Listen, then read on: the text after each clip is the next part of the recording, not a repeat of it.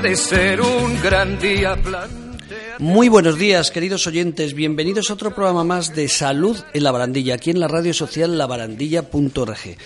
Bueno, estoy con mis compis, porque hoy además es un programa que vamos a tener un invitado por teléfono, pero hoy lo vamos a hacer los tres porque vamos a hablar de actualidad, de una actualidad complicada, porque de entrada tengo que decir, queridos compañeros, muy buenos días, don Lorenzo Yaquet. Muy buenos días. Tengo que decir que es un programa complicado, complicado porque hay gente que no le va a gustar lo que vamos a hablar y hay otros que lo van a entender perfectamente.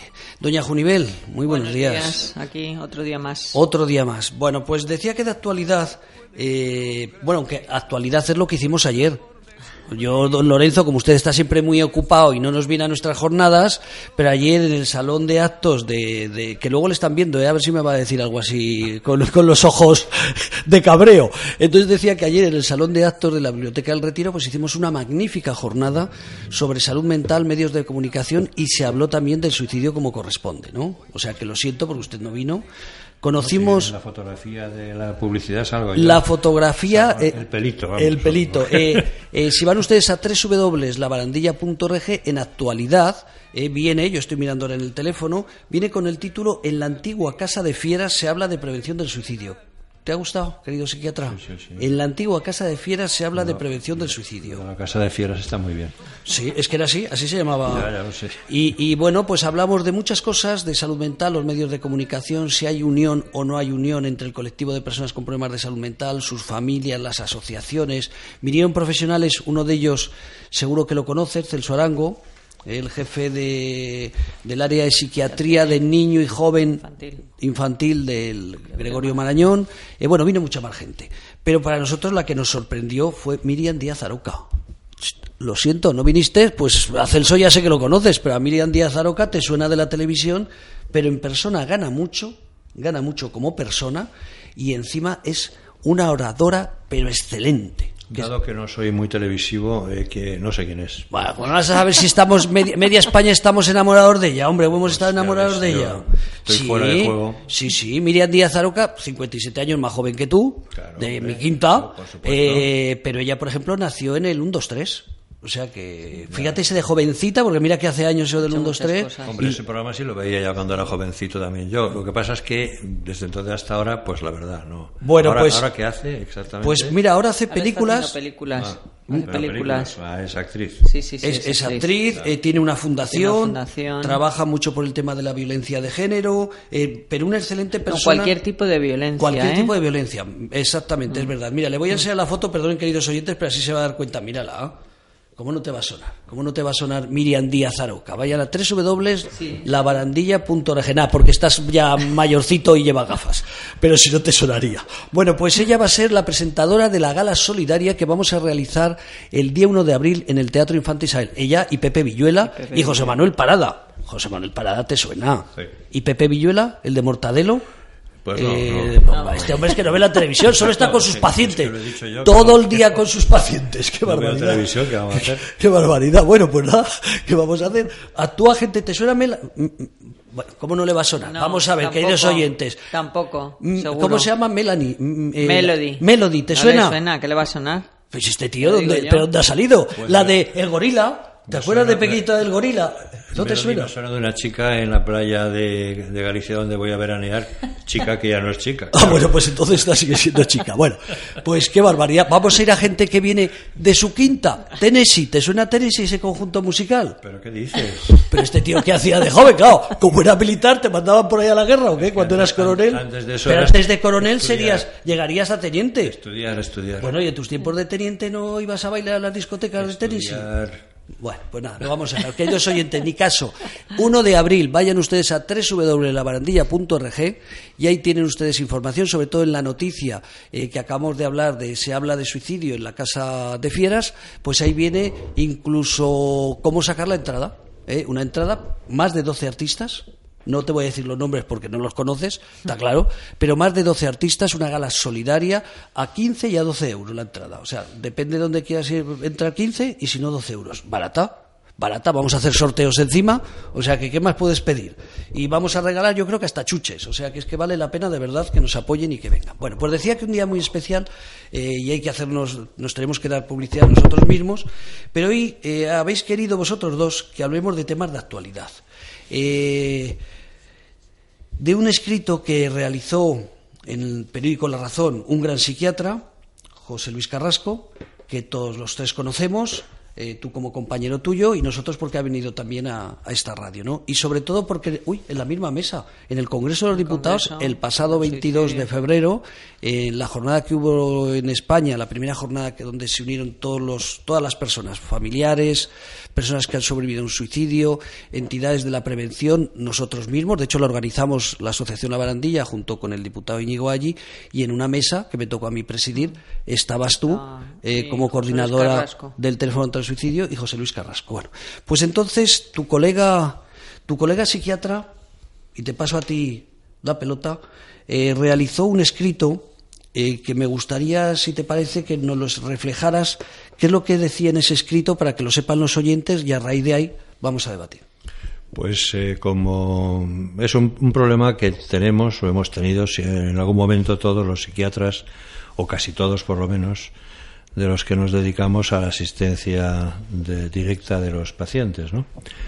Bien en medio ambulatorio o bien en medio hospitalario, que es la, digamos, la confrontación entre las necesidades terapéuticas que tiene un paciente, dado su cuadro mental X, o que sea, y, bueno, vamos a decir opiniones, eh, en fin, opiniones de cierta gente que considera pues que esos medios terapéuticos que se ponen a disposición de esos pacientes pues no son adecuados bien porque en fin bueno por varias razones si es medicación pues que les atonta cosa que hoy en día es prácticamente vamos casi casi hay que hay que empeñarse en atontar a un paciente con la medicación que tenemos ten en cuenta que la medicina no de la psiquiatría la medicina en general es hija de su, de su momento, ¿no? O sea, la medicina hoy no es la que era hace 100 años, pero no en psiquiatría, en todo.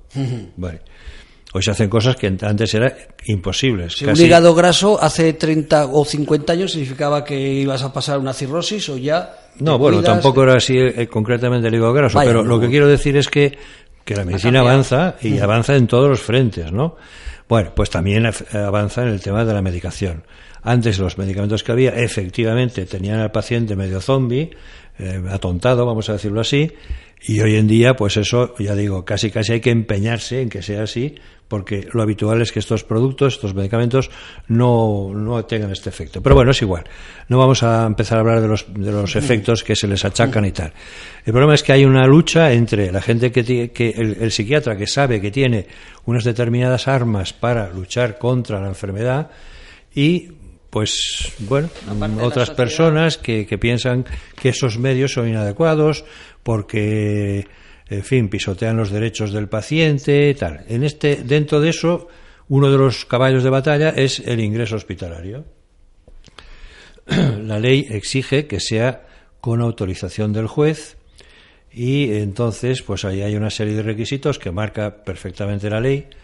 Por cierto, ley que está, está en cuestión, o sea, que ahí ha habido alguna sentencia del Constitucional, pues en fin, exigiendo ciertas cosas, en fin, pero bueno, es lo que hay ahora mismo y la verdad es que es bastante garantista dentro de lo que son estas cosas, ¿no? Hay dos clases de, de- de ingresos, el ingreso programado, el ingreso urgente, hemos hablado en este programa de estas cosas. Entonces hay gente que simplemente que considera que el ingreso hospitalario es una barbaridad incluyendo psiquiatras, que en algunos cuadros consideran que, puesto que es muy difícil tratar X patologías, por ejemplo, los trastornos de personalidad, pues consideran que como es difícil tratarlos, o incluso no lo dicen así, pero que es imposible curarlos, pues entonces se niegan a, a- a- a fin, a recomendar la- el ingreso. Pero es que O sea, luego... Eso puede ser, perdón por la expresión, que el muerto lo tenga otro. Sí, no, al final es eso, claro. Porque por- el, el que lo tiene es la familia. Y si me apuras, la sociedad. ¿eh? Y si el enfermo, digamos, es peligroso para sí mismo, vamos a ser claros, a la sociedad le importa menos. Y como le importa menos, pues está menos inclinada a tomar medidas. Si es peligroso para la sociedad, pues entonces las cosas pueden ser distintas y seguramente con más facilidad se arbitran medidas de, internamiento. Lo que diga el psiquiatra tiene una, importancia relativa porque lo que dice la ley es oído el facultativo, es decir, que el juez tiene que tener delante un dictamen, un informe de un profesional, no tiene por qué ser psiquiatra siquiera, pero realmente será al final el que decide si ese informe va a misa o no porque la ley lo que, en fin, de alguna forma preconiza es que sea el examen por el propio juez el que determine si esa persona tiene o no que estar ingresada.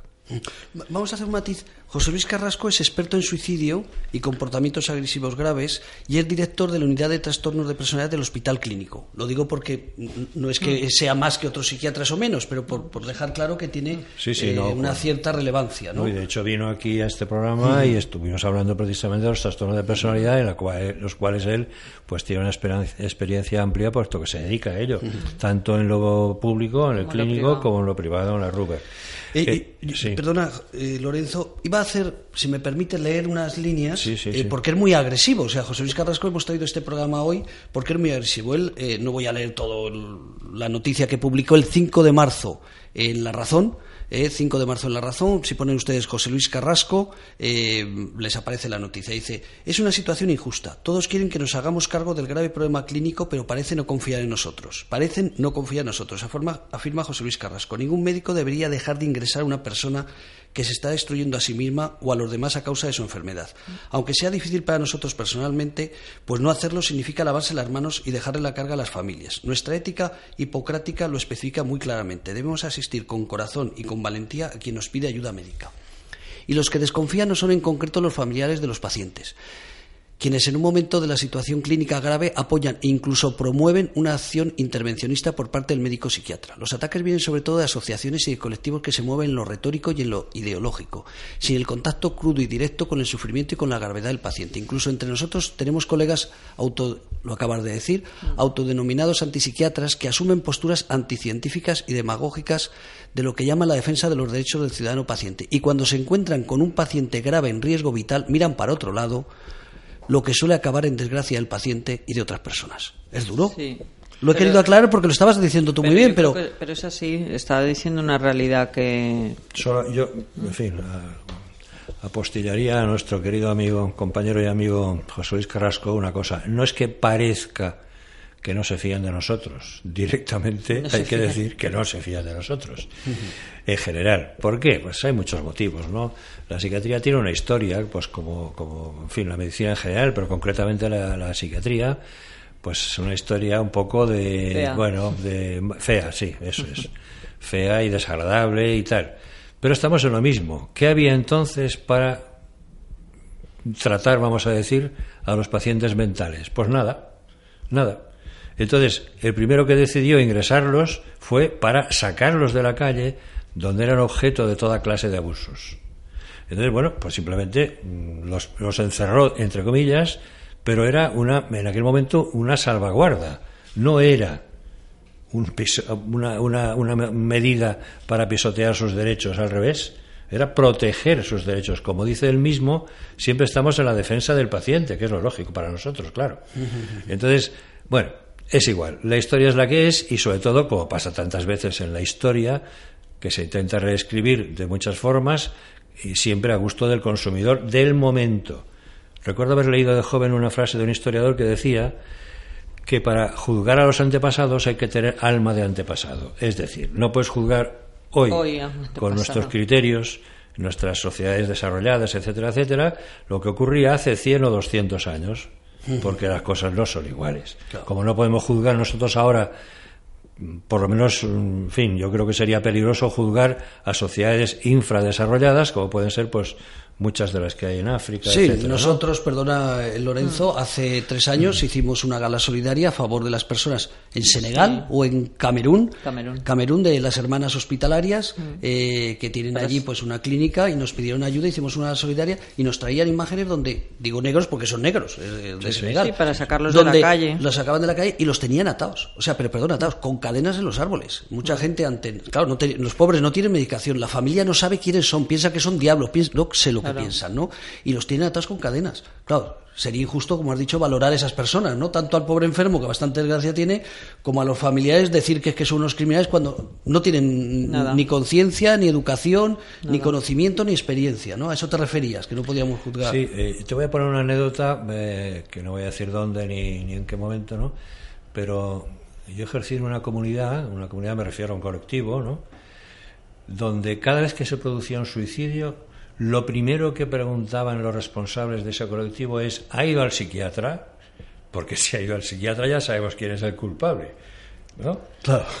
Sí, sí, sí. Alguien que echar la culpa, ¿no? No lo vamos a ser nosotros. Afortunadamente ninguno había ido al psiquiatra, Sí, pero bueno, sí, ya fue suerte. Sí, sí, ¿eh? sí, sí, sí. Porque realmente a mí no se me va a caer una casa porque yo no construyo casas. A mí si, si tengo la desgracia de que muera algún, alguno de mis pacientes, pues claro, es porque el suicidio está en nuestro ámbito. Hemos hablado del suicidio en esta casa, no, no sé si miles de veces ya. Pues eso es una realidad. ¿Y a quién? ¿Quién es el que está con ese paciente? Pues, pues el psiquiatra, el claro. psicólogo, claro. Es que, a ver, el arquitecto no. A no ser que sea padre. Sí, sí, sí. Oye, eh, me llamó la atención tal vez porque ante las, los distintos colectivos que hay, como hemos dicho, antipsiquiatría, antimedicación, eh, antimedidas de, de ingresos involuntarios, eh, no he visto un clamor del mundo de la psiquiatría eh, a favor de, de José Luis Carrasco. Yo tengo que decir que tan pronto como salió me lo mandaste.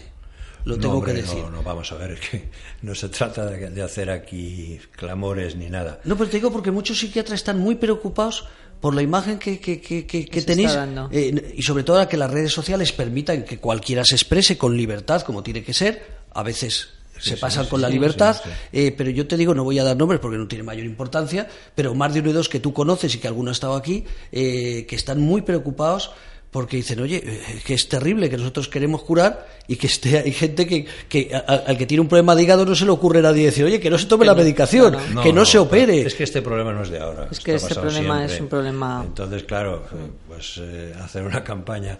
Nosotros estamos en esa campaña permanente. Vamos, yo, uno de los primeros artículos que escribí para la prensa en mi vida, que no es que haya escrito muchos más eh, para la prensa, eh, pues era precisamente el, el intentar meter en la cabeza de la gente que las medicinas, las medicinas no son drogas al menos en el sentido peyorativo que tiene la palabra droga en este país.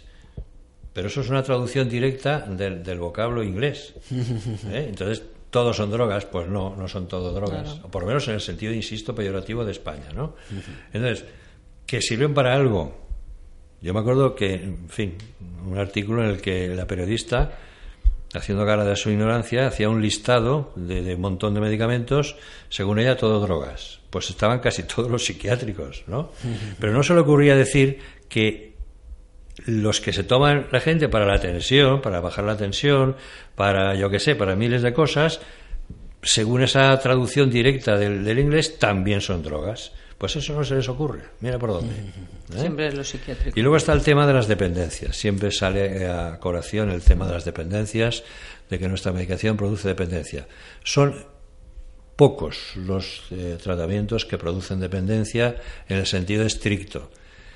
Y luego está la mano del profesional, pues para intentar que eso no ocurra. Y si ocurre, pues sacarle al paciente del asunto como se le saca de tantas cosas. O sea, si a mí me viene un drogadicto, tendré que sacarlo de, de allí si puedo, pues porque efectivamente hay una dependencia. Pues si me viene una persona que depende de un medicamento, tendré que hacer lo mismo, exactamente igual. Y no poner, la- no poner el grito en el cielo, porque esto es así. Vamos a dejar una cosa muy clara. Y eh, perdona, perdona, y otro no, no, tema, por, ejemplo, lo del, lo del electroshock, que lo nombra. Sí, también. También. Bueno, pues vamos a ver. En Estados Unidos es índice de calidad. El que se aplique el electroshock en un determinado número de casos por número de pacientes es un índice de calidad. Claro, aquí como estamos cerca de África, pues esto ha ido durante mucho tiempo por otro lado. Vamos, yo he visto en varios hospitales el, el, aparato para, para aplicar los electroshocks totalmente, digamos, eh, escondido, vamos, que no se podía usar por miedo a que estuviera mal y diera descargas que, que no eran las que correspondían, ¿no? Bueno, hoy en día en España se está aplicando, no digo por las esquinas, porque eso no es verdad, pero se está aplicando con éxito porque tiene sus indicaciones. Es que esto no es una broma. Es igual que abrir la tripa, hombre, pues no tiene ninguna gracia. Pero claro, ¿quién es el que le dice al cirujano, no, no, no, que a mí no, usted no me abre la tripa porque yo, mi cáncer o mi lo que sea, pues ahí se queda, ¿no? No. Y hombre, más agresivo que, que, cojan, digamos, un cuchillo y te abran la tripa, hombre, pocas cosas hay, ¿no? Sí, sí, sí. Bueno, pues o, que te abran la cabeza para, para extraerte un tumor cerebral, en fin. Bueno, ahí nadie dice nada porque, claro, a ver qué pasa, ¿no?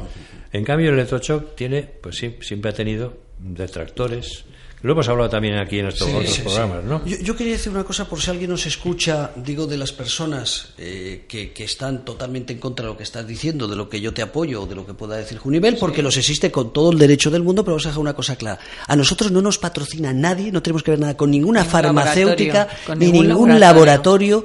pero es que nada, o sea, no te digo Janssen o Lumbed o cualquiera de ellas que están forradas, a esta radio social, a este proyecto El teléfono contra el suicidio, a esta, a esta institución, no le apoya nadie. En el, hospital de Dialagman, que usted es la gerente, no estamos haciendo publicidad, pero usted es la gerente, la directora clínica, usted y, eso lo sé yo, no recibe ningún dinero Por, por nadie. Lo digo porque a lo mejor que quede claro, ¿no? Porque va a decir, bueno, es que estos son defensores de, las farmacéuticas. para nada, para nada, para nada. ¿Qué más querríais? Bueno, te voy a decir, si quieren, si quieren, si quieren apoyar el teléfono contra el suicidio, que estamos ayudando, lo pueden apoyar. Eso no significa que aquí vayamos a hablar bien de las farmacéuticas. Si no es la así. es que esas compras son caras y por tanto digo que más querríais porque sería un dineral. Lo que pasa es que éticamente es verdad, pues tanto los profesionales como una institución como esta, pues efectivamente no están vendidas a las farmacéuticas. De hecho, no hay más que echar un vistazo, por ejemplo, a los vademecum que hay casi, casi prácticamente ahora en todos los hospitales. Y verás medicamentos, varios medicamentos de, cada clase. Esto quiere decir que no es este solo y ya está. El que sirve, y ese a lo mejor sí que tendría monopolio y pagaría. Mm. Pero no, es que no es así. ¿eh? Y bueno, y en las consultas de los médicos ya ves tú, pues eso no hay más que ver las colas de, visitadores. Sí, pues cada uno, pues en fin, intenta colocar su producto como es lógico, ¿no? Pero eso no quiere decir que te vendas a nadie, no, no, es otra cosa. Te vendes al paciente. A ver, aquí lo, importante es que el paciente esté lo mejor posible. Claro, y para eso le, pues, buscas el medicamento que crees tú que más le cuadra observando luego posteriormente si es así o no, porque claro, yo estoy harto por el medicamento y decirle al paciente, oiga, si tiene usted algún problema me llama. Bueno, pues que, es que admito que puede tener un problema, porque lo puede tener. Yo, el primer día que comí una gamba, no sabía si me iba a sentar bien o mal. Eh, tengo, gente que le sienta mal hasta olerlas. Bueno. bueno, y de hecho en todas las medicaciones, da igual, por sencillo, no, hablemos solamente de salud mental, cualquier tipo de medicación te pones a leer y no te la tomarías. imposible. O sea, ninguna, ¿eh? ninguna. Cuanto más ético es el laboratorio, más novela pone ahí. ¿eh? Porque claro, a veces pone cosas que en mi opinión pues o no se dan, se puede decir casi nunca, o, hasta, hasta nunca. ¿eh? Bueno, yo creo que es que la gente no lo lee. es como en el tabaco que dice este, eh, impotencia sexual si fumas, eh, cáncer y la gente sigue fumando igual. O sea más corto de leerlo, ¿eh? Lo otro más corto de leerlo, tienes Hay que ponerse sentadito y bien, ¿no? Mira, vamos a hacer una llamada. como sabes que esto lo estamos grabando en directo, tenemos que llamar a través del teléfono, porque ahora vamos a hablar de otro tema delicado. creo que este lo damos por cerrado, ¿no?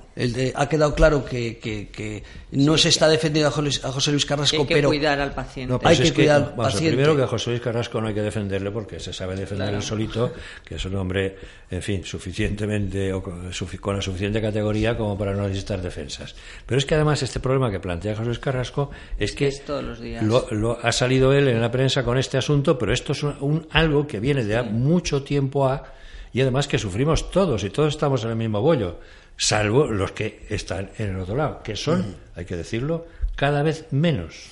Son poquísimos. Ah, o sea, es que las redes sociales mueven mucho, pero realmente... Claro. eh, lo- eh, gritan más las asociaciones estas que hay que poner por aquí de derechos sí, y de sí. no sé qué, esas son las que gritan realmente. Porque profesionales, la verdad es que son cada vez menos. Cada vez menos. O sea que, bueno, Bueno, vamos a hacer una llamada a un hombre que, mira, que ayer tal vez hasta nos esté escuchando él a través de las redes sociales, a través de nuestro Facebook de Radio labarandilla.org. Ya lo está subiendo Andrés por Radio La Barandilla, ya también nos pueden estar escuchando. Perfecto. Bueno, pues eh, don Alberto Muriño, muy buenas. Hola. Muy buenas, amigo. Bueno, voy a presentarte así muy rápidamente. Estoy con mis compañeros del programa Junivel Lancho, que sé que conoces y que ayer seguro que saludaste, y si no, de otras ocasiones en la jornada que realizamos en, en eh, eh, el Salón de Actor de la Casa de Fieras, que así hemos titulado la noticia, eh, y luego con el psiquiatra Lorenzo Yaquet, que si no lo conoces, yo sé que tú nos sigues eh, los programas y te tiene que sonar su cara.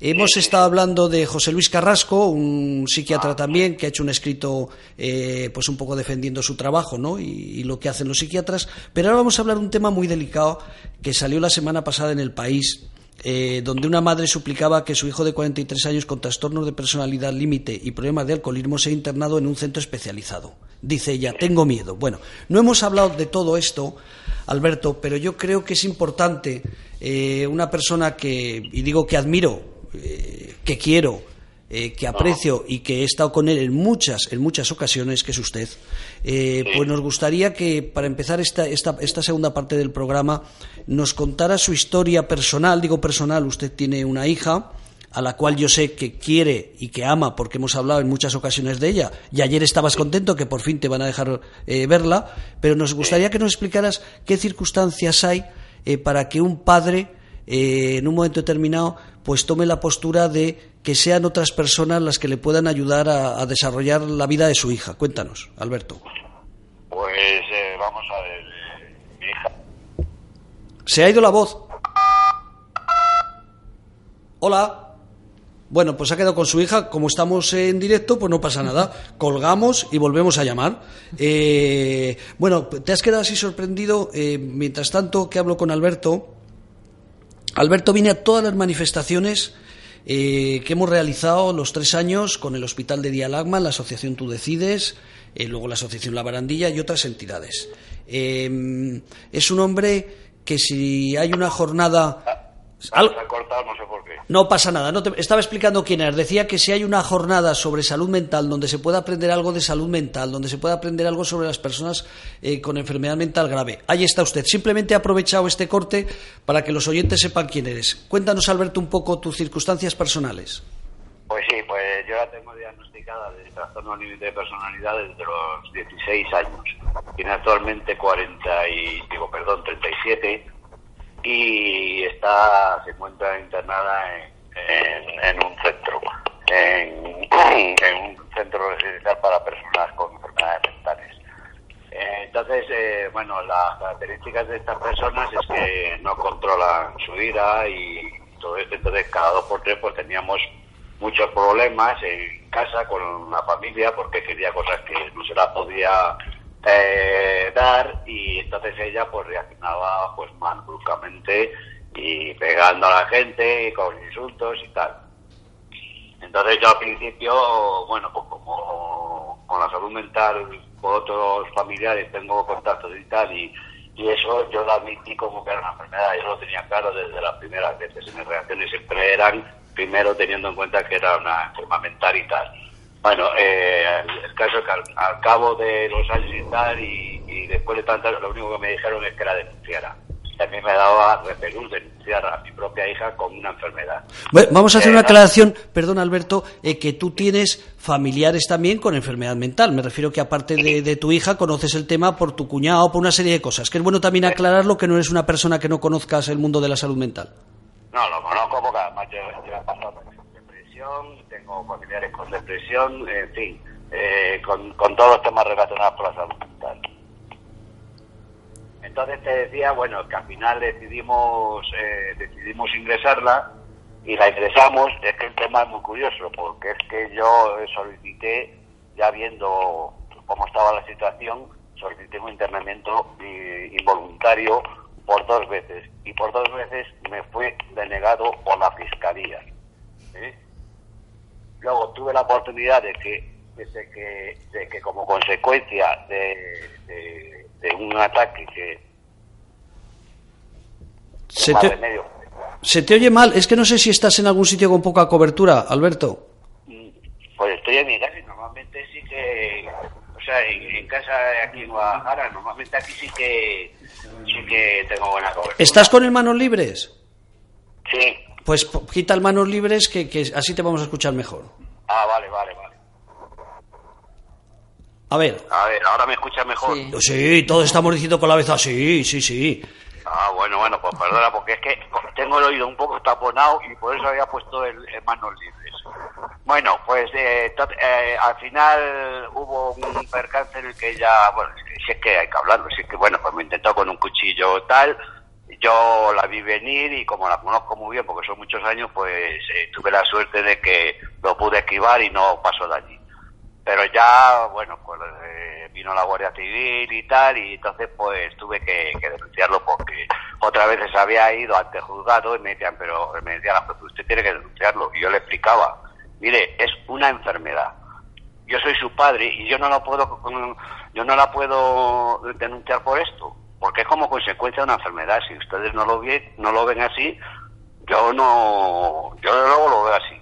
Total, que al final la, la, la, ingresaron como consecuencia de eso, estuvo en, en, en, en el hospital, porque la llevó, la llevó la Guardia Civil, la llevó al hospital como consecuencia de eso y de los antecedentes que tenía de TLP, y entonces la, la tuvieron ingresada, pero en, en esto que están cuatro o cinco días en el hospital, y me llaman del hospital, de Puerta de Hierro, de psiquiatría de Puerta de Hierro, me llaman y me dicen que vaya por mi hija, digo, no, Digo, me dicen ustedes, o sea, a mí me acaba de, de- intentar agredir con un cuchillo y quiere que vuelva yo a coger a mi hija. Digo, yo la cogería con todo el cariño del mundo.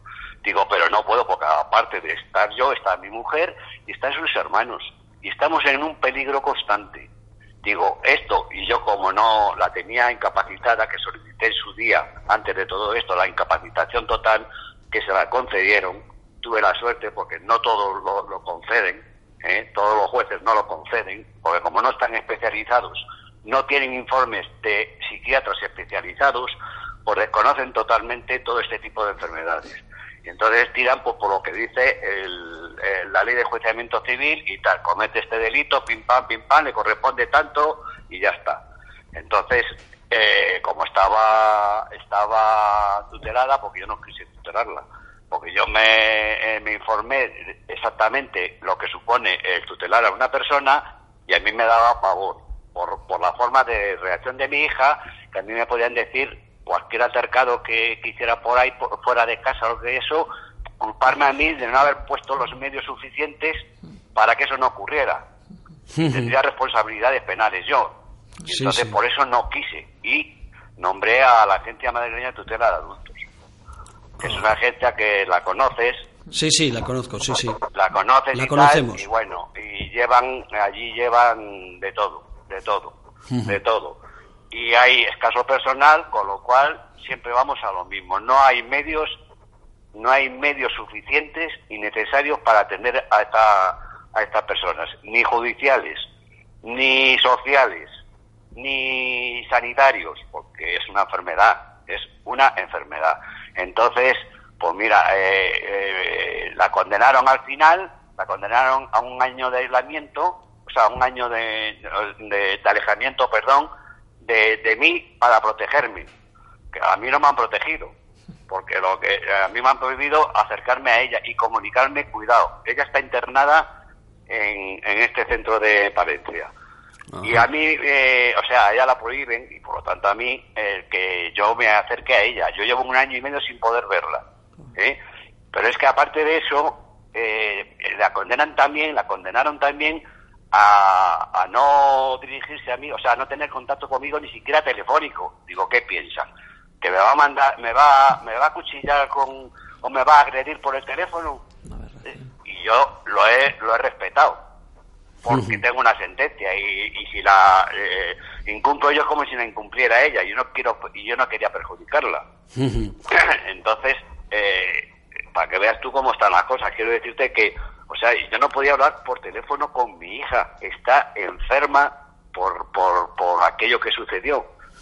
Entonces, eh, claro, eh, está todo, pero vamos, pero, pero fatal. Ahora ya a, a la sentencia ya se ha cumplido el año y, y medio de, de alejamiento y ya puedo ir a verla. O sea que ya estás ahora- preparado para irte a Palencia a- con los hermanos San Juan de Dios a poder ver a tu hija y darle un abrazo. Eso es, ya, claro, un año y medio, la, la verdad es que es, es, es mucho tiempo, y más con los motivos que es, porque mejor que a mi hija mm, no la conozco yo, ni ningún psiquiatra, ¿eh? porque yo, yo sé cuando ella, mira, se le saltan los ojos de las órbitas y digo malo, y yo ya sé, ya, ya tienes que estar precavido, pero todo es como consecuencia de su propia enfermedad, no son malos, es, es al contrario, además es súper es súper cariñosa. Me lo has Lo que contado que en una yo- situación normal, recuerdo que me decías que tu hija en una situación normal, con tranquilidad, sin estrés, eh, pasando Bueno, por bueno, buenos bueno. momentos, queréis como un padre y un hijo normal y corriente, como sois, con amor. y súper cariñosa, y súper cariñosa. Porque además como, bueno, como tampoco es un poco infantil, con lo cual, pues parece eh, mm, que cuando una persona más pequeña eh, necesita más eh, o- eh, tu cariño o tu acercamiento, es distinto que cuando ya, porque yo tengo más hijos y, y ya son mayores y tal y tal, pero esta, pues encima como es muy infantil porque no ha podido desarrollarse como cualquier persona normal, porque se lo ha impedido su enfermedad, ¿eh? porque dejó de estudiar pronto, en fin. no- Alberto, no se ha- a- Alberto, por no alargarnos más, te iba a pedir un favor. Eh, con el corazón, ¿tus hijos te recriminan la postura que has tenido con tu hija? Pues con O sea, sus hermanos, sus hermanos. Con el corazón.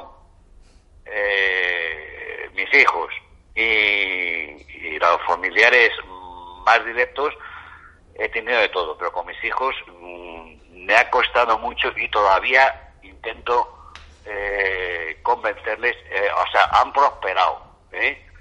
pero por evidencia de, bueno, de que están en un centro metida allí, supongo que por eso y tal, porque eh, más o menos todos he tenido que luchar contra toda mi familia directa, todos los años, de que no era un capricho de ella, de que no era vaga, de que la hacía por fastidiar, todo eso, y lo han, y lo han, y lo han asimilado que realmente no es así, pero no sé, si tengo que decir un porcentaje, pues en, en un 70%, que yo lo tengo al 100%, yo lo tengo más claro que el agua, pero más claro que el agua, porque no tiene, es que no tienen más que la experiencia de haber vivido todos esos años y las reacciones de ella. O sea, pero perdón, aquí me ha quedado, yo es que soy muy corto a veces, me ha quedado, una, nada. me ha quedado una duda, si te referías a que los hermanos eh, apoyan a, a tu hija en contra tuya o si, tus, o, o si su- sus hermanos al que... al principio, como cuando eran más jóvenes ellos también, pues al principio no lo entendían y decían que la culpa era lo típico, que la culpa era mía, que es que la había consentido, que no sé qué, digo lo mismo que ellos, pero bueno, la había consentido y tal, ¿me entiendes? Y entonces como muchas veces eh, mi hija arremetía sobre todo contra una de las hermanas, que ahora es todo lo contrario, o sea, pero para que veas en el tiempo cómo han cambiado, ahora es la preferida, la llama mi hija, la otra, cuando la, tra- la traía, vamos, la traía como un mártir, como un mártir. Entonces, claro, yo la, la, la reacción de ellos la entendía, ¿me entiendes? Y ellos, bueno, también se van madurando y lo vas viendo, y vas viendo cómo van las cosas y lo van entendiendo. No al 100%, ¿eh? que es lo que me gustaría a mí, pero que yo sigo luchando, yo no me rindo, yo sigo luchando para decir, no, es que esto no lo hace por capricho, no lo hace porque quiere, no lo- es porque no- es su forma de relacionarse. A- ahora te No entiendo. Es que me quedaba, ahí- me quedaba ahí una duda, Alberto, a la hora de que te expresaba. Ya te digo que soy un poco lento yo. Me ha Ah. quedado perfectamente claro. Pues, Alberto, de verdad, muchísimas gracias por atreverte a contarlo. Sé que, que tú lo que quieres es que tu hija un día pues, pues pueda No, tener una vida. Mi hija, mi hija, puesto que es mi hija, y todas las hijas, hijos de los demás. Es decir, el resto. Yo todo lo que pueda aportar y que pueda ayudar, aunque sea un poquito, ¿eh? con eso ya me encuentro satisfecho. Bueno, pues para quien no te conozca, Alberto Muriño es una de las personas más activas y más activistas que hay en España por el mundo de la salud mental, y lo digo de corazón porque así lo he sentido siempre y así te he visto en muchas ocasiones, sin ir más lejos, ayer mismo, hablando de salud mental. Sí, sí, sí, sí, procuro ir a todas estas cosas y procuro siempre que pueda preguntar y todo eso, eh, intercambiar ideas y, y, ¿por qué no lo principal? Intercambiar ideas con, las- con los profesionales, con, con todo. Perfecto. Don Alberto Muriño, que tenga usted suerte con esos papeleos que, que estaba realizando hoy y que no nos ha podido acompañar en persona. Un abrazo. Muchas gracias. A Vale, ti. un saludo. Gracias, don Alberto. Hasta luego, adiós. Un abrazo. Bueno, pues creo que ha sido un ejemplo. Yo queríamos traer a alguien Sí. eh, que, que- que un poco, pues que haya vivido lo que vamos a plantear ahora. Porque a lo mejor queda duro desde fuera. Si alguien no sabe, nos podemos hablar de una madre que quiere que a su hijo lo internen, eh, o a su hija, perdón. Hijo. Ah, hijo, eh, que lo internen y puede dar una sensación de que somos, pues eso, eh, eh, que queremos presionar a, a las personas con enfermedad mental. Vamos a ir directamente. Creo que me he expresado, no me quiero enrollar, pero eh, creo No, que esta persona. dicho- lo que ha dicho el padre de, de cómo que en- es la sociedad, ¿no? Que es la primera sociedad, es la familia. Que a veces sí que nos encontramos con estos casos que dicen que los hermanos no entienden a- al hermano que está enfermo. Siempre con. esa- yo me encuentro aquí casi, no todos los días, pero muchas veces el decir, no, es que es una vaga, es que es un vago, es que no se quiere levantar, es que me quiere hacer daño, es que no piensa las cosas. Que, a ver, entender que es su enfermedad.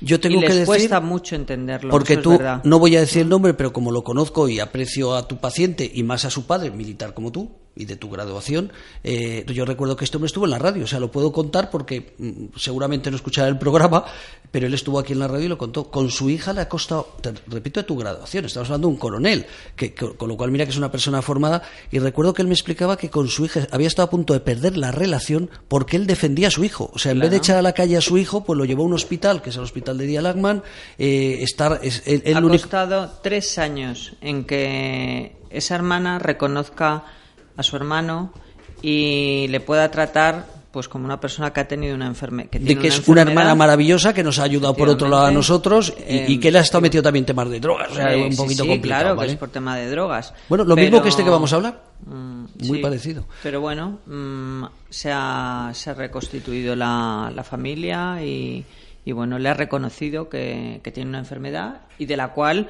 pues ahora está bastante bien, quiero decir, puede hacer una vida totalmente normalizada. Jugador de nuestro equipo de baloncesto y uno de los buenos, además. Eh, don Lorenzo, explíquenos.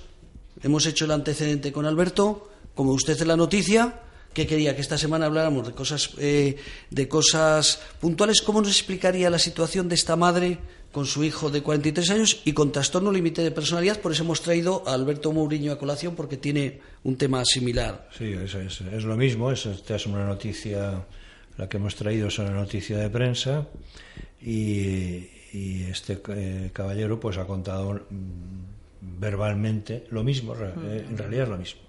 Parece, parece por la noticia, con más suerte él, puesto Sí, que, eh, que la ha- logrado que su hija esté internada pero no por el hecho de que esté internada. Aquí es que las cosas a veces Es se- hay que decirlas. Claro, el tema es que, fíjate tú las cosas, lo que ha contado Alberto, ¿no? La amenaza con un cuchillo, mejor dicho, no la amenaza, va a por él con un cuchillo, que eso es lo que ha dicho exactamente. Va a la Guardia Civil, tal y cual, la ingresa, la propia Guardia Civil, porque claro, supongo que el padre diría, esta mujer no es una sinvergüenza, es una enferma, y a los cuatro días, glorioso tratamiento para reconvertir toda una vida, ¿eh?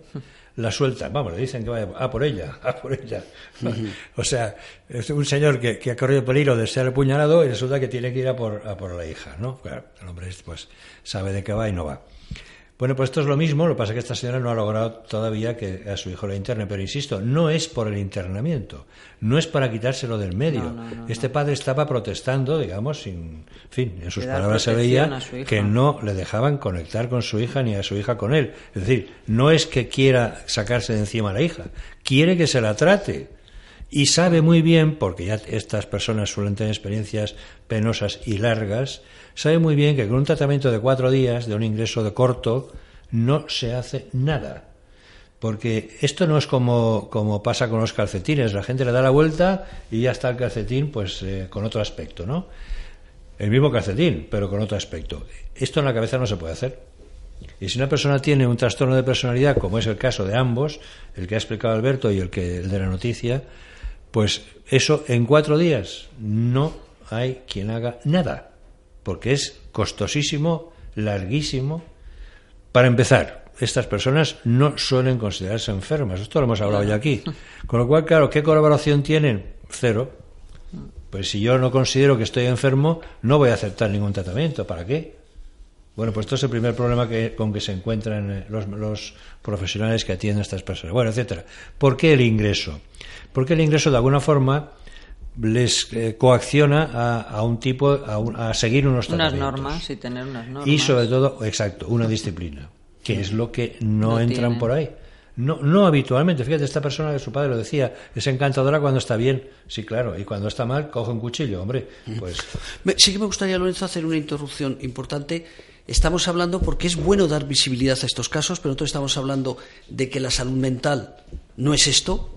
O sea, no todos los casos son como esto, hay que no, dejarlo claro, bien claro. Estamos hablando de eh, casos extremos que es bueno que se sepan para ver cómo podemos ayudar, ¿no? Y dar nuestra pero opinión. Casos extremos que en la sociedad en la que estamos y a la que vamos tenemos cada día más casos de estos. Pero lo digo para que ¿Mm? quede claro que, que, que, que el que no, no tenga que claro. ver con la salud mental, que de repente nos pilla ahora y dice, oye, que esta gente tan interesante. No, es esto TLP. no es, o sea, la, la, enfermedad mental no es esto. Es Me una parte. Que vamos a hacer otro programa también la siguiente semana, si os parece, de gente eh, totalmente normalizada, eh, claro. para, para, dar ese, ese, punto de vista. Pero sí que iba a leer, lo quería dejar claro, Lorenzo, porque si a lo mejor alguien se puede confundir sí. y va a pensar que, que, tener un problema de salud mental es ser agresivo. Y no, eso el no problema es eso. de todas maneras, eh, tal como yo veía este programa no era exactamente hablar de pacientes agresivos o no agresivos, no.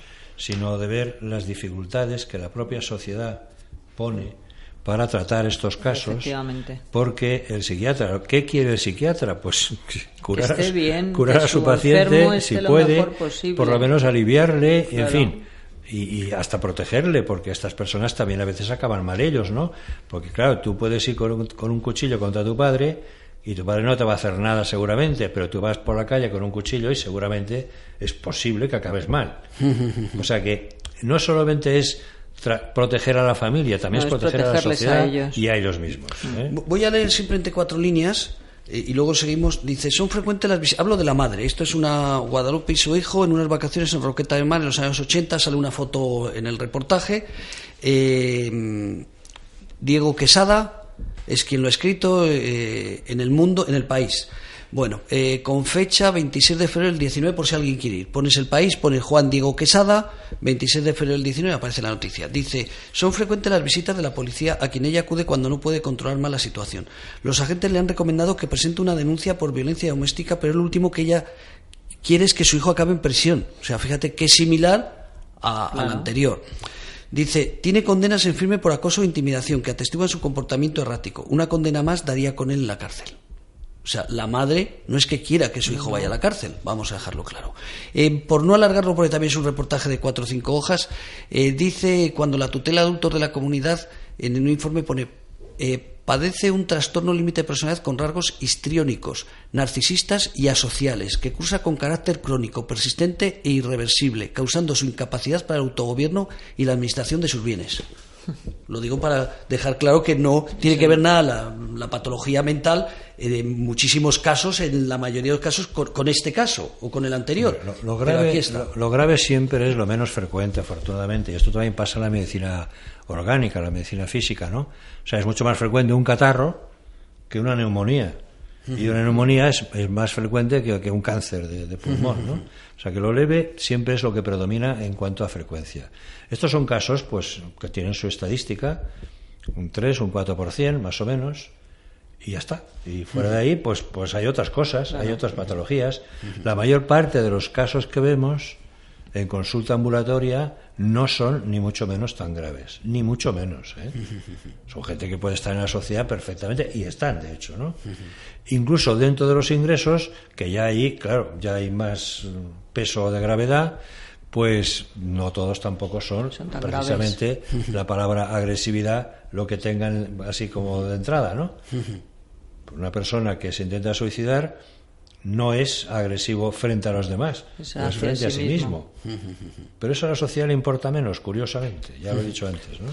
Yo iba a hacer, como te conozco, los que te conocen ya, excelente persona, buena persona, gran profesional, ta- etc, etc, etc.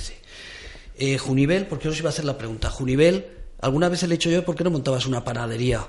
En lugar de, de, de, de- una empresa como esta que te, a las tantas de la noche el padre que te llama, ¿qué le ha pasado? Porque esto es un hospital de día, no esto. Esto es la asociación, esto es la radio La Barandilla, Asociación La Barandilla, pero estas instalaciones son propiedad del hospital de día Lagman y por tanto pues nos vemos y nos conocemos y más de una ocasión eh, tú lo sabes, eh, que, que es así, te he dicho, ¿y por qué no montas una panadería? Porque claro, estos padres que traen aquí a sus hijos, estos propios personas que luego se van a su casa, pues a veces tienen problemas y te llaman a las tantas de la noche y durante todo el día. Entonces, por eso digo que a veces tienes que montar una panadería que sería, madrugarías más, pero te irías antes a casa. Entonces, dicho eso, es ¿Qué creéis que se tenía que hacer, el, sinceramente, como profesionales? No conocemos ni a Guadalupe ni a su hijo, pero yo creo que Juan Diego Quesada, si ha escrito esto, es porque se ha informado bien. En este caso, esta desesperación de esta madre, vosotros como humanos, que no, como psiquiatra o psicóloga, ¿qué, qué, qué- qué es lo que pensáis que habría que hacer en este caso? ¿Habría que conceder lo que dice la madre? Cuéntanos un poco para terminar. Yo creo que tendría que estar internado en un centro porque por lo que cuenta la madre y todo su historial es un, es un hombre primero que tiene que sufrir un montón que él solo no sabe controlar sus propios impulsos, que no es capaz de, mm, de gobernar su vida. Si además está el Perdón, tiene alcoholismo además. O sea, eso, claro. Vamos a Bueno, dejarlo claro que aparte de TLP, sí, su claro, problema grande sí, también es alcohólico. alcohólico. Pero es que el informe que, que lo ha dado ahí la madre, quiero decir, lo que le han dicho los psiquiatras, el informe que le han hecho, a mí me parece que es un informe muy claro y muy, mm, muy para que un juez o un fiscal lo tenga en cuenta y diga, esta persona de momento tiene que estar un tiempo ingresado mm, en un centro donde le puedan dar tratamiento, donde le puedan hacer ver que tiene una enfermedad, que tiene que tomarse una medicación todos los días, que tiene que hacer una psicorrehabilitación. Es que me parece que es aberrante, si no, lo que están haciendo con él, porque está también su sufrimiento, su propio eh, peligro contra sí mismo y también peligro contra la gente que pueda tener. Que ya decimos que no son así todos lo- toda la- los trastornos mentales, pero este trastorno mental es así. Vo- Voy a hacer antes, Lorenzo, de que contestes, porque me estoy acordando, para que parezcan los oyentes que, que entendemos, me estaba acordando de Lorena Serra. Lorena Serra es una hermana de una persona muerta. Lorena Ah, Serra sí, tenía verdad. un Un hermano, hermano con coincide también. con TLP y Sí, con sí, drogas. claro, sí, en vez de alcohol, con drogas. Es que esto es lo frecuente. Y esta- Es que lo- es lo normal. Y esta mujer ha hecho, lleva una campaña Mm. donde quiere, quería a su hermano, es que claro, sería, no podemos ni traer las fotografías ni contar la historia de Mm. Lorena Serra, quería a su hermano como el 95% de los hermanos, digo un 5% no sé que no se querrán, siempre habrá entre ellos eh, hermanos con problemas. Lorena Serra amaba a su hermano, amaba con, con- con la expresión que quiere decir, ¿no? Amaba y quería a su hermano. El problema que tenía en Logroño, ella vivía en Madrid o en Barcelona, ahora no recuerdo, perdón, vive ahora en Madrid, pero en su día vivía en Barcelona, estaba con su madre en Logroño y era la puerta giratoria. Drogas, alcohol, tal, TLP, a la comisaría. Lo soltaban, al hospital lo soltaban. Y ella pedía que le exigieran que se medicara, porque él, como estaba bien, pues no se quería. ¿Cómo acabó? Suicidándose. Claro, sí, Lo digo, perdón, que, que ahora me he acordado sí, es que de que no es un caso aislado, ¿eh? que, que Lorena Serra, ella nos sigue y va a recordar y va a llorar con la historia de su hermano. Perdón, Lorenzo, que, que- que he querido cortar, pero para que veamos que esto no es un caso aislado. Bueno, insistir en que la patología dual, que ya también se habló aquí de ella, es, lo, es la normal. O sea, aparte de, de este tipo de problemas mentales básicos, se añade eh, alcohol o drogas, o alcohol y drogas, en fin, eso ya depende. Eso es lo, lo habitual. Con lo cual se complica la situación, claro, mucho más, ¿no? ¿Qué haría yo como hombre? Yo creo es que yo qué haría siendo como persona, no- eh, digamos, corriente, no, si- no profesional, pues es que es muy difícil de desgajar. Así, desde fuera, cualquier persona que tiene este problema y que sabe que no tiene medios para afrontarlo por sí misma, porque esta es la situación real, ¿qué es lo que quiere? Pues lo que hemos dicho aquí tantas veces, que se trate su familia, a su familiar, que se le trate. Si no, es internado, no internado, no sé qué. O sea. ¿Qué ocurre? Que como resulta que ambulatoriamente es imposible, aquí tienes un parrafito que dice que no sé qué día fue a ver al psiquiatra a primera hora de la mañana y volvió a- por la tarde borracho, Borracho. perdido y agresivo. Y sin ir al psiquiatra. De que, y claro, por supuesto, fue autopsiquiatra, al del bar. ¿Eh? Bueno, eh, es que esto es la realidad. Entonces, ¿qué- ¿de qué sirve que este señor tenga un, un psiquiatra a su disposición? De nada, de nada. Ni los derechos humanos, en este caso, no sirven de nada los No, derechos no humanos. sirve de nada. Entonces, claro, la gente que dice, la gente está, digamos, bien pensante o por ideología, pues, en fin, que pone la libertad por encima de todo, esto es gracioso, porque cualquiera sabe que la libertad puede existir cuando se dan las, las eh, condiciones para utilizar correctamente esa libertad. Si yo tengo una serie de problemas mentales o del tipo que sea que me impiden usar adecuadamente la libertad, ¿de qué libertad hablamos? ¿No? Dice, bueno, es que la libertad está por encima de todo. Pues, pues, pues no. Bueno, la libertad sí, pero la libertad, a ver, ese individuo es libre, no. Este es el problema, es que no es libre. Precisamente también lo, lo dije aquel día en el programa, la psiquiatría es- se ocupa de la patología de la libertad, es decir, de todos aquellos problemas mentales que de alguna forma limitan o anulan, Tu libertad. porque estos dos señores, eh, perdón, el señor y la señora, han sido incapacitados jurídicamente. ¿Qué significa? Que la justicia ha considerado que no son dueños de gobernarse ni de gobernar sus bienes. Es decir, ¿qué libertad tienen? Cero. Pero en cambio, para la hora de ingresar, ahí la libertad por encima de todo. Pues es una contradicción social y es lo que hemos. Yo pretendía hablar hoy aquí, ¿no? De este, de esta contradicción que existe en nuestra sociedad. ¿Lo has dejado claro? No sé. Puedes hablar, usted de, de estos programas puedes hablar. Pues quedado. Ya me iba a despedir, pero digo, a ver si luego vas a decir que no te he dejado hablar. No, no, por Dios. ¿Ha quedado claro? Bueno, sí, no sé. vamos a agradecer a Dur- eh, Tienes luego otro minuto para seguir hablando. Vamos a agradecer a Durán y Durán Abogados. Si ustedes tienen un problema legal, si es un problemita pequeñito, no. Tienen muchos despachos en Zaragoza, en Valencia, en Barcelona, en Madrid. Incluso habrá otros despachos más baratos. Pero si tienen un problema legal bueno y gordo, les recomiendo administrativo, penal, cualquier tipo, que recurran a ellos. Es muy sencillo. Durán y Durán Abogados. Mañana trasladamos la radio social a su despacho, a Zaragoza. ¿Te suena Miguel Durán, no? El de la 11, ¿verdad? Ya sé que no ha visto la televisión, don Lorenzo, pero te tendrá que A sonar. Miguel Durán lo conoce todo el mundo. Ah, bueno, pues este señor se dedicó, es un abogado, un ilustre abogado, se, tiene un despacho en Barcelona, tiene un despacho en Madrid, tiene un despacho en Sevilla, va a abrir la semana que viene, si no recuerdo mal, en Valencia otro despacho, tiene más de 50 abogados, y abrió hace dos meses un despacho en Zaragoza. Y como tengo muchos amigos en Zaragoza, pues voy a juntar a gente en Zaragoza en su despacho. Y no, mañana nos vamos a montar la radio con Andrés, desmontamos todo y nos vamos para Zaragoza. Vamos a agradecer a Durán y Durán Abogados, a sispa.org, que yo soy más joven que tú. Tú escucha asispa.org. Más de 4.000 personas atienden a casi 100.000 personas en España, mayores, dependientes, residencias, centros de día. No me mires así. Que yo te puedo enchufar, que lo sepas, ¿eh? Porque dentro de unos años empezarás a ser mayor. Entonces, que lo sepas, que te conviene saberlo. Al hospital de día Lagman, hospital de día Lagman. Eh, como diría nuestro amigo Amadeo, ¿cómo es? Que lo dice él, es que no sé cómo lo dice, calidad de vida para sus pacientes, eso es, hospital de día Lagman con J, calidad de día, calidad de vida para sus pacientes. Y vamos a agradecer también que nos van a hacer un fotocall, que te mueres. ¿Has visto de tacitas? Lo digo siempre. No. Pues míralas, como los de Antena 3, como ese, pro- ese programa que nunca me acuerdo, Andrés, el programa de, de Pablo Motos, El Hormiguero. Como el hormiguero. Tenemos nuestras propias tacitas. Qué guay.es. ¿Tienes agenda? ¿Te hemos dado la agenda de queguay.es? Vale, porque nos quedan dos, tenemos que dar a alguien importante, digo, pues para ti. Bueno, pues queguay.es, muy sencillo con Y, ¿eh? Queguay.es, cualquier regalo que quieran hacer, desde llaveros, cualquier cosa. Pues esta gente hacen hasta estas tacitas, ¿eh? tacitas de recordatorio, de eventos, de cualquier cosa. Y nos van a apoyar con nuestra carrera, perdón, con nuestra carrera, también con nuestra carrera en septiembre, claro. ¿eh? que apoyaron, pero ahora en nuestra gala solidaria del 1, del 1 de abril nos va a hacer el fotocall, ahí donde la gente guay, la gente guapa nos vamos a poner ahí delante para foto. hacernos las fotos. Pues gracias a queguay.es. Pues nada, nos vamos, don Andrés, nos despedimos ya.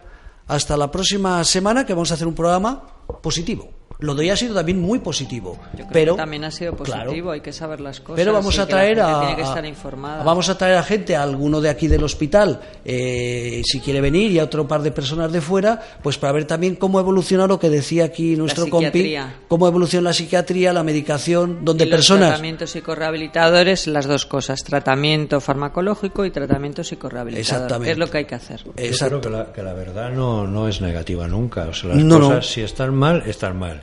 Si hay problemas, hay problemas. Ocultarlo no, no, no aporta nada a, a lo No que se es. puede hacer nada si se oculta. Claro, sí, yo creo que Claro, primero hay y que qué saber- mejor, fíjate Lorenzo, perdón, ¿qué vas a decir? Siempre me cortas.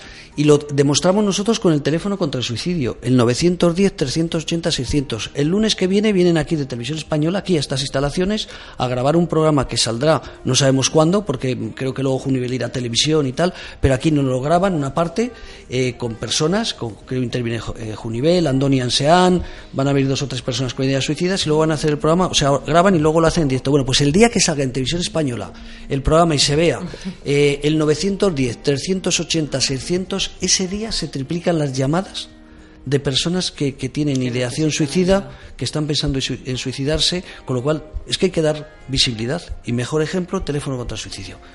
No sé si te he cortado, Es perdóname. si no, no, no, es que si no, esto no sirve de nada. Y además es la, yo pienso que es la mejor medida que se puede hacer para evitar suicidios. Oye, y vamos a dar. Qué alegría, que siempre me das pistas para contar cosas. Te voy a dar una alegría. Eh, que sé que a ti estas cosas siempre te, te gustan, que vean que nos movemos y que estamos al lado de gente eh, que se preocupa. Eh, Alberto Reyero, este diputado de Ciudadanos, que también creo que has conocido, repito, nosotros no somos de Ciudadanos, es que si fuese el del PP, de Izquierda Unida, de Podemos, pues hablaríamos igual, coincide que es de Ciudadanos, lo decimos. Alberto Reyero presentó un proyecto no de ley en octubre del 2017 en la Asamblea de Madrid, que fue aprobado por todos los partidos políticos, solo hay uno que se abstuvo, no en contra se abstuvo, o sea que salió por inmensa mayoría, eh, ahí quedó su proyecto no de ley de prevención del suicidio.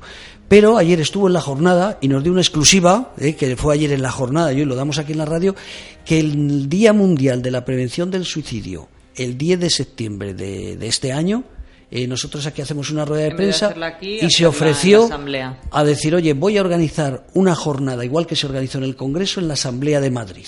Eh, os invito a que en lugar de trasladar a los medios de comunicación que hacéis allí, juntemos, eh, pues él, una persona preocupada por el tema de la prevención del suicidio, y nosotros, la Asociación La Barandilla, y vamos a realizar una gran jornada. Acuérdate, 10 de septiembre, quítate clientes, quítate pacientes, quítate lo que sea. 10 de septiembre, Asamblea de Madrid, que va a ser una buena. Con eso nos despedimos. Muy bien. Muchas gracias.